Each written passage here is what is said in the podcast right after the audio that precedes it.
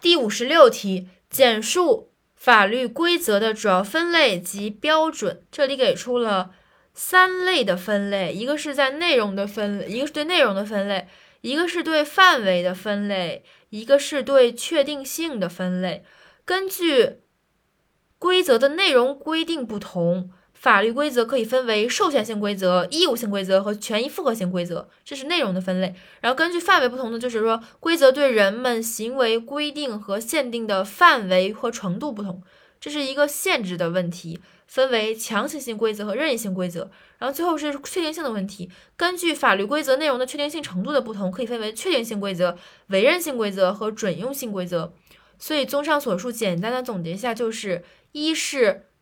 给你什么？二是不让你干什么？就是一个是积极的，一个是消极的，最后是一个确定不确定的问题。第一个内容规定就是授权性啊和义务性和权益复合性。第二个是那个限制的问题，就是强行性和任意性。第三个确定性就是确定性、委任性和准用性三类分类。